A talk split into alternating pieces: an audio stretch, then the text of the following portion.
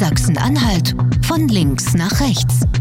Der Politik-Podcast von Radio Brocken und der Mitteldeutschen Zeitung. Auf Sachsen-Anhalt kommt jetzt ein Mammutprozess zu. Der Attentäter von Halle, der wird Ende Juli hier in Magdeburg vor Gericht gestellt. Und schon jetzt gab es Streit rund um das Verfahren. Der Saal wäre zu klein und viele andere Formalitäten. Was das Problem ist, darüber sprechen wir heute hier im Podcast. Ja, wir sind wieder zusammen im Studio, auf Abstand natürlich und heute auch ähm, getrennt von einer Person. Wo ist denn der Kollege Hagen Eichler, Jan Schumann? Der ist auf äh, Reportage äh, bzw. auf Recherche, äh, deswegen heute zu zweit. Und äh, da haben wir genug Abstand, können wir wieder ins altehrwürdige äh, Studio hier gehen. Genau, wir stehen jetzt wieder am richtigen Studiopult, sind auf weitem Abstand. Und auf Abstand sind wir wahrscheinlich auch, wenn wir uns den Prozess angucken, der am 21. Juli startet. Denn da wird der Attentäter von Halle hier in Magdeburg vor Gericht gestellt, in den extra neu umgebauten Gerichtssaal. 300.000 Euro hat der ganze Spaß gekostet. Und trotzdem werden jetzt schon die Stimmen laut, der Saal ist zu klein, der Saal ist zu warm, zu stickig, der fehlt eine Klimaanlage. Das ist das, was ich im Hintergrund höre. Und Wahrscheinlich werden nicht alle Medienvertreter, die sich angemeldet haben, einen Platz finden. Es gab ja im Vorfeld schon beim Oberlandesgericht eine riesige Liste an Medienvertretern von internationaler Presse, die natürlich auch den Prozess verfolgen wollen. Und wir haben ja in dieser Woche auch gesehen, innerhalb der Landesregierung bis hin in den Landtag hinein gab es Diskussionen über das Thema. Du hattest ja mit Conny Lüdemann gesprochen von den Grünen. Ähm, die ist gar nicht so richtig glücklich über das Thema. Also um es auf den Punkt zu bringen, es gibt viele Leute, die denken, der Saal ist tatsächlich zu klein. Äh, der reicht nicht. Äh, der wird dem Ansturm, der zu erwarten ist, äh, da jetzt nicht ähm, genügen. Ähm, du sagst es, viele Journalisten wollen sich das äh, angucken. Es wird ein zumindest europaweites Interesse geben. Aus den äh, Vereinigten Staaten wird es Medien geben, die sich interessieren. Das war ja damals schon, äh, als der Anschlag war. Da war ja die New York Times, wenn ich richtig äh, da. Das war die Titelseite. Noch im Kopf hatte und, ja. und Washington Post, ähm, die da auch nach Halle gekommen sind, um in der Polizeidirektion dann da sich die Pressekonferenz äh, anzugucken. Also die wird es interessieren. Natürlich die israelischen Medien, das ist ja klar. Äh, und da gibt es jetzt äh, die Zweifel, reicht denn dieser Saal? Da muss man jetzt nochmal kurz in die Historie gucken. Soweit ist es ja nicht, ein halbes Jahr. Ähm, da ist äh, das Ganze reserviert worden im Landgericht Magdeburg. Die haben da diesen großen Saal, du hast es beschrieben. Äh, das war allerdings vor Corona. Also äh, vor der Zeit, in der man sich überlegen musste, wie viel Abstand halten wir jetzt alle. Ähm, ich war letztens ja in einem Gericht, äh, äh, in einem Verfahren in Halle, da ging es um die identitäre Bewegung. Mhm. Das war auch ein Prozess, der durchaus sozusagen von hohem Interesse war. Viele Leute, die, also ich äh, habe da, glaube ich, zwei Jahre nachgefragt beim, Proze äh, beim Gericht, wann geht es denn endlich los? Ähm, und die hatten das gleiche Problem. Die mussten auf einmal dann Abstandsregelungen einhalten, Masken. Äh, da kamen dann viele Zuschauer mit Masken. Mhm. Äh, ironischerweise, oder ironisch ist es nicht, äh, es ging um einen Fall, in dem Leute maskiert sozusagen einen Angriff, mhm. äh, zum Angriff übergegangen sind. So was ähnliches wie eine Sturmhaube, kann man sich das vorstellen. Ja, mhm. genau. Und ähm, ja, äh, das ist jetzt auch in diesem großen Mammutprozess, auf den wirklich die halbe Welt wartet, äh, das ist jetzt das große Problem. Reicht das? Äh, wir haben es jetzt gelöst, äh, da können wir jetzt mal kurz mhm. drüber sprechen. Also es wird sozusagen zwei Säle geben für, für die Öffentlichkeit. Genau. Ähm, insgesamt, äh, wenn ich jetzt richtig zusammengezählt habe, sind 88 Medienvertreter zugelassen ähm, und die verteilen sich dann auf zwei Säle. Es gibt den großen Saal, das ist die ehemalige Bibliothek äh, im Landgericht, die ist umgebaut worden für viel Geld. Ich habe es ja schon gesagt, 300.000 Euro. Es gibt extra eine Dolmetscherkabine. Ich glaube, das ist auch ein Novum im, äh, im Landgericht. Das kannte ich ja, so nicht, auch nicht. nicht. Nicht ganz so neu, aber es ist selten. Du hast recht, mhm. bei diesen Dolm äh, Dolmetscher, bei diesen Dieselpuncher-Prozessen, die berühmte hatte. Ich glaube, da gab es auch viele Dolmetscher. Das war Aber ja mit einer eigenen Kabine. Das ist ja, glaube ich, das Novum, was neu ist. Dass du, dass ja. du einen eigenen abgeschlossenen Raum hast, wo der Dolmetscher drin sitzt und dann quasi Nürnberger Prozesse-like ähm, den äh, Verhandlungsteilnehmern das quasi direkt auf die Kopfhörer geben kann. Okay, das mag sein, ich war mhm. nicht dabei. Ja, ja, ja genau. Ähm, also das ist zum Beispiel eine Neuerung. Dann hat man auch Sicherheitsanlagen im, äh, im Eingangsbereich noch verstärkt, sodass man halt auch ähm, Körperscanner durchführen kann, weil man rechnet damit, dass vielleicht irgendetwas passieren kann rund um äh, diesen Prozess. Äh, Körperscanner, das, das mhm. stimmt, das kann man sich ja noch vorstellen, gibt es ja häufig in Gerichten. Mhm. Was auch neu ist, was auch Teil der Kosten verursacht, ist äh, Gepäckscanner. Das gibt es eigentlich in Gerichten selten. Wie im Flughafen dann. Das, äh, wie im mhm. Flughafen dass du als Anwalt auch durchaus, also das ist sogar so vorgeschrieben, dass das Gepäck der Anwälte durchleuchtet wird. Äh, mein Gepäck, wenn ich ja. als äh, Reporter käme oder du, äh, auch durchleuchtet wird. Oh, Halle hat das, glaube ich, schon, ne? Wenn du eine Halle in, in das Landgericht im Eingangsbereich hab, dann ja, kannst du das zumindest durch so einen Röntgenapparat durchschieben. Ne? Ein paar, paar ähm, Verfahren habe ich da ja auch mitgemacht. Ich hm. kann mich da jetzt nicht, nicht dran erinnern, dass das tatsächlich sowas gab. Die hatten hm. ja zum Teil so Rockerprozesse, wo hm. viel Polizei, auch äh, äh, vermummte Polizei im Gerichtssaal war zum Beispiel. Ja. Das weiß ich nicht mehr so genau. Das ist, äh, man kann auf jeden Fall sagen, das ist selten, dass hm, sowas gemacht wird. Und auch teuer vor allem. Das kostet ja. was, genau. Ja. Also da sind jetzt im Landeshaushalt, das, deswegen wissen wir das, das ist dann kein Geheimnis, ähm, 250 oder 300.000 Euro veranschlagt. Also 300.000 Euro ist mein, mein Stand der Dinge. Und das Geld ist halt geflossen. Das, äh, das würde, glaube ich, niemand sagen. Ähm, aber man, es liegt zumindest auf der Hand, dass das möglicherweise auch ein Punkt ist, an dem sich so eine Richterin, die alleine entscheidet, wo findet dieser Prozess statt, natürlich auch sozusagen durchaus äh, ein Faktor, den du mitdenken musst, wenn du überlegst, verlegen wir jetzt den Prozess nochmal in einen anderen Saal oder nicht. Das war ja die Diskussion, die mhm. wir jetzt kurz schon angeschnitten ja. haben. Reicht der Saal? Ähm, da sind schon 300.000 Euro geflossen für die Sicherheit insgesamt. Ich kann ja auch verstehen, dass da das, auf das Budget geachtet werden muss. Aber wenn ich dann schon wieder die Umsetzung sehe und höre, ich meine, die 44 äh, Journalisten, die in dem einen Saal sind, wir haben es gerade besprochen, mit Mundschutz wahrscheinlich, sechs Stunden am Stück. Also die dabei sind, die ja. den Angeklagten sehen, die mhm. sehen, was da abgeht, ähm, die die Anwälte sozusagen hautnah genau. miterleben wie man es wie man's im Fernsehen kennt. Genau, na, die, die auch das haben, was wir eigentlich zum Berichten brauchen, mal ganz ehrlich. Denn du willst ja nicht nur hören, was der sagt, du willst ja auch sehen, wie reagiert er darauf, wie ist die Mimik.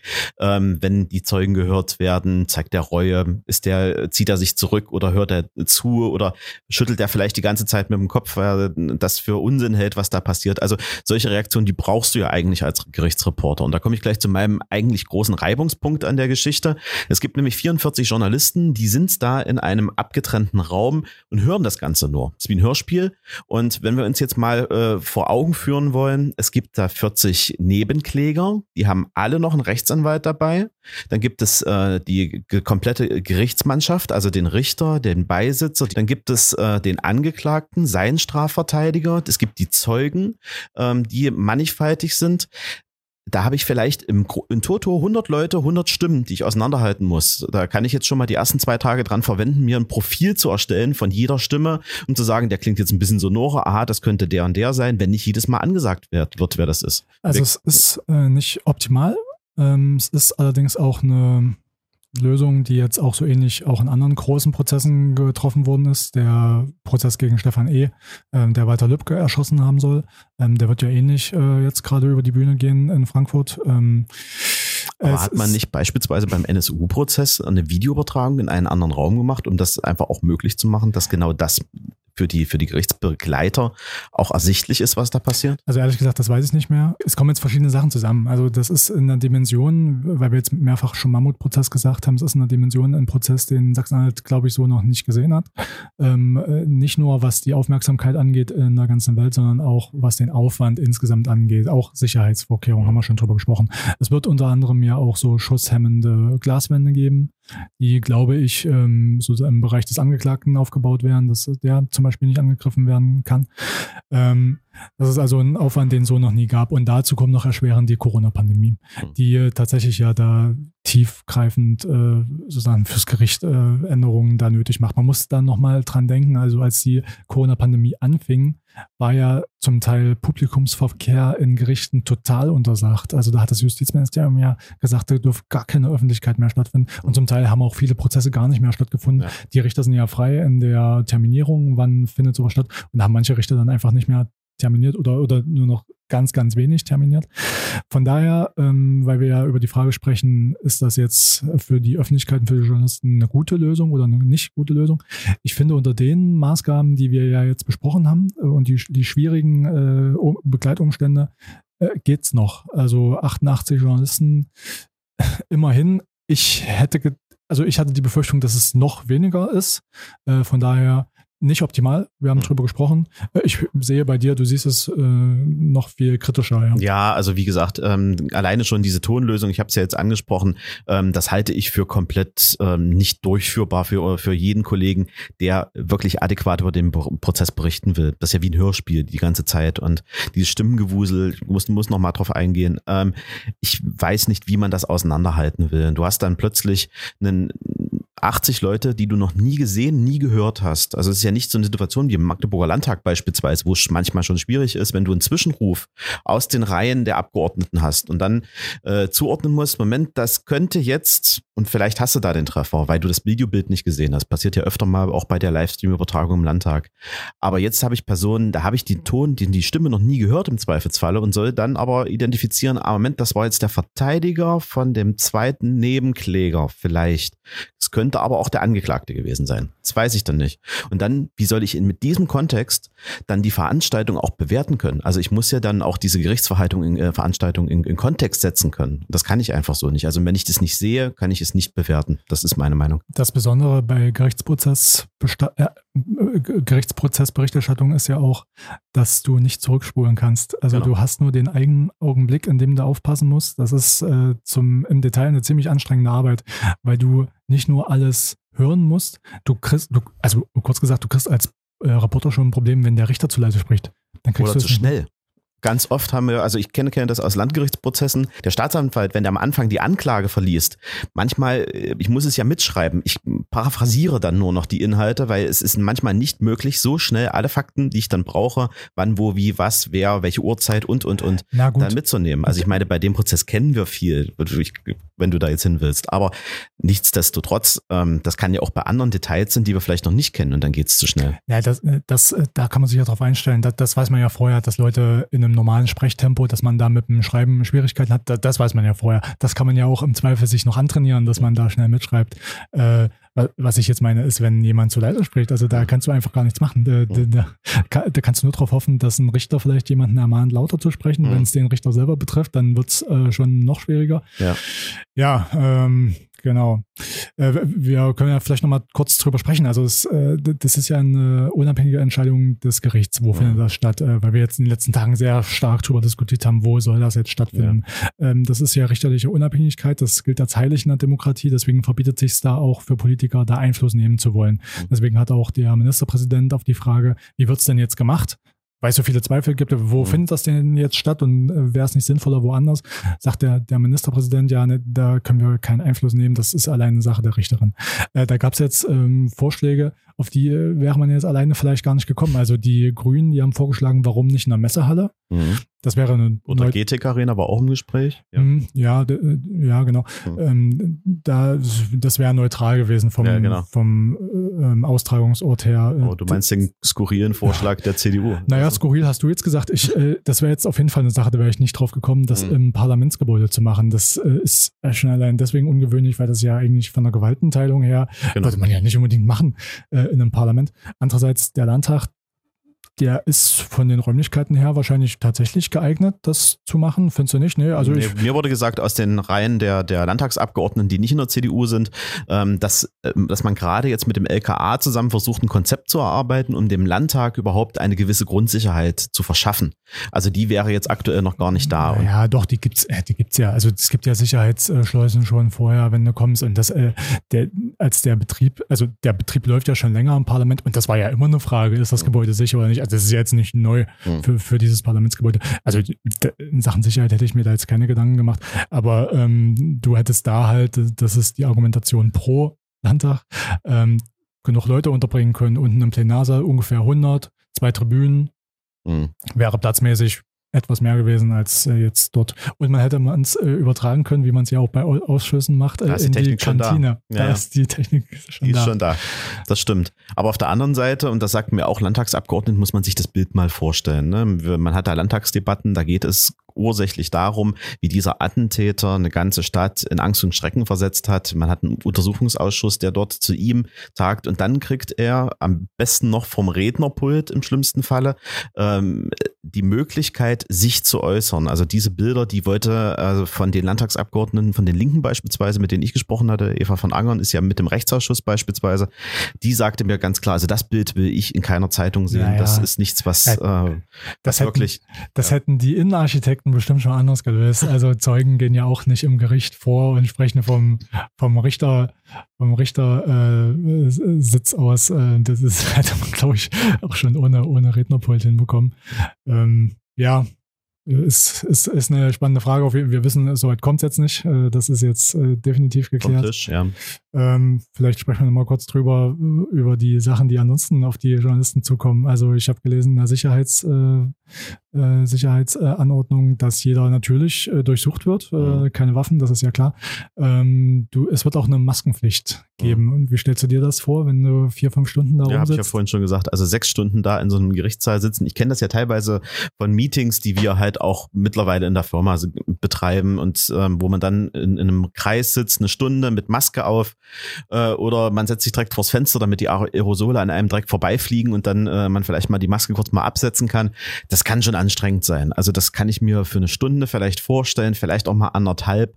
Aber dann ist irgendwann auch äh, diese Sauerstoffzirkulation unter der Maske auch äh, an, an seiner Sättigung angekommen. Die Maske selbst durchfeuchtet ja auch. Vielleicht muss man sich auch eine zweite Maske mitnehmen oder eine dritte Maske, damit man dann immer mal zwischendurch wechseln kann, weil sonst äh, ist es ja halt einfach auch mit dem vernünftigen Durchatmen schwierig, wenn das so feucht ist, dann durch das Atmen da drin. Und ähm, ja, ich kann mir nicht vorstellen, auch mit ausreichend Abstand, wir wissen ja, wir dürfen im Gericht sich nicht unterhalten und, und, und, aber es ist trotzdem so, dass man manchmal zu einem Kollegen fragt, hast du das jetzt verstanden oder was hat denn der jetzt gesagt? Oder man hat mal eine Ecke nicht richtig mitbekommen, weil auf der einen Seite gab es eine Situation, wo geredet wurde oder mal einen, einen Blick in irgendeine Richtung und man war aber gerade am anderen Ende des Saals. Also man muss sich ja auch austauschen und das die ganze Zeit auf so einem Abstand von 1,50 ist auch wiederum nicht möglich. Also schwierig. Vielleicht äh, kannst du ja noch mal sagen, was du vor allem von dem Prozess erwartet, wartest, beziehungsweise was so die Sachen sind, die dich am meisten interessieren. Du, du hast ja schon angeschnitten, also die Anklage, die ist im Grunde ja im Detail bekannt. Mhm. Auch die Tat äh, ist, da ist alles gesagt dazu. Es gibt das Video dazu. Mhm. Jeder konnte sich das angucken, was da passiert ist. Jeder weiß es. Äh, was sind jetzt die Punkte, die dich da vor allem interessieren im Prozess? Also ich glaube, ich will den Täter kennenlernen. Ich will wissen, was den dazu treibt, was die Motivation ist, ähm, wie jemand so wird. Also ich möchte auch mehr über die Familie erfahren im Hintergrund. Also nicht das, was ich aus der Zeitung kenne, sondern ich will das wissen, was auch ein Gutachten vielleicht mir erzählt oder was er selbst erzählt. Wir wissen ja immer noch nicht, ob er sich selber einlassen wird oder nicht. Wahrscheinlich wird es nicht passieren, aber who, who, never, who never knows. Na, ne? Gegenüber der Polizei hat er ja gesprochen. Genau, genau. Aber meistens in so Gerichtsverhandlungen ist es ja dann so, dass der Rechtsanwalt sagt, hier, du hältst mal schön die Füße still, bevor du irgendwas erzählst. Ähm, und ich will den weiter kennenlernen. Natürlich möchte ich aber auch aus der betroffenen Seite mehr erfahren, was da ähm, in den letzten Monaten passiert ist, wie das sich von für, für die Betroffenen angefühlt hat, der ganze Tag. Und natürlich will ich wissen, was ist da schiefgelaufen auch von Polizeiseite aus? Also ist da was schiefgelaufen? Gibt es da Anknüpfpunkte, wo wir vielleicht nochmal tiefer in die Materie eindringen müssen? Zu alles sowas würde ich gerne auflösen wollen, ob diese Polizeiarbeit richtig funktioniert hat. Muss man aber sagen, dafür ist dieser Prozess eigentlich nicht da. Ähm, dafür ist der Untersuchungsausschuss unter anderem da. Da wird es wohl so sein, dass, zumindest ist das angefragt, ähm, dass auch die Abgeordneten, die im Untersuchungsausschuss sitzen, einen Platz im Gericht festbekommen, mhm. ähm, weil die halt gerne wollen, dass die aus erster Hand Infos bekommen, die möglicherweise für den Parlamentarischen Untersuchungsausschuss relevant sind. Ja. Die wollen das ja nicht äh, aus der Zeitung mhm. äh, erfahren oder äh, im Radio, Radio hören. Ja. Radio hören. Ähm, das äh, kann man ja auch nachvollziehen. So ein Untersuchungsausschuss ist ja ein wichtiges Gremium, ein, ein mächtiges Gremium und gerade diese Fragen zum Polizeieinsatz, die du aufwirfst, die werden ja dort behandelt. Mhm. Ähm, ja, also wird es dann auch so sein wahrscheinlich, dass die dann einen Platz bekommen da. Und dann werden wir mal sehen, wie lange das dauert, dieser Prozess. Ich mhm. glaube, angesetzt sind ja Termine bis Oktober. Mhm. Aber das weiß man nicht. Äh, das kann durchaus auch schneller gehen, wenn alles klar ist, sozusagen, ja. alles gesagt äh, wird. Äh, wir werden mal sehen, wie lange das dauert. Das war übrigens auch ein Punkt, warum sich der Landtag dann am Ende vielleicht doch nicht anbietet. Das mhm. hätte dann kollidieren Mitten in die Sitzungszeit hinein, ja. Wahrscheinlich hätten sie auch umbauen müssen dafür. Also sie hätten ja nicht einfach die Standardbestuhlung nehmen können und sagen können, okay, dann packen wir jetzt einfach mal ein paar Rechtsanwälte dazwischen. Das wäre wahrscheinlich auch nicht gegangen. Und dann jedes Mal vor einer Sitzungswoche wieder zurückbauen, gucken, passt der äh, Termin überhaupt zusammen mit der Landtagssitzung oder passt das mit den Prozessen zusammen? Zusammen, das hätte wahrscheinlich auch Probleme geschaffen. Wir werden auf jeden Fall nochmal in Ruhe drauf gucken, wenn es denn losgeht mit dem Prozess und natürlich auch hier wieder davon berichten, hier bei Sachsen-Anhalt von links nach rechts. Sachsen-Anhalt von links nach rechts. Der Politik-Podcast von Radio Brocken und der Mitteldeutschen Zeitung. Jederzeit auf Audio Now und in der Radio Brocken App.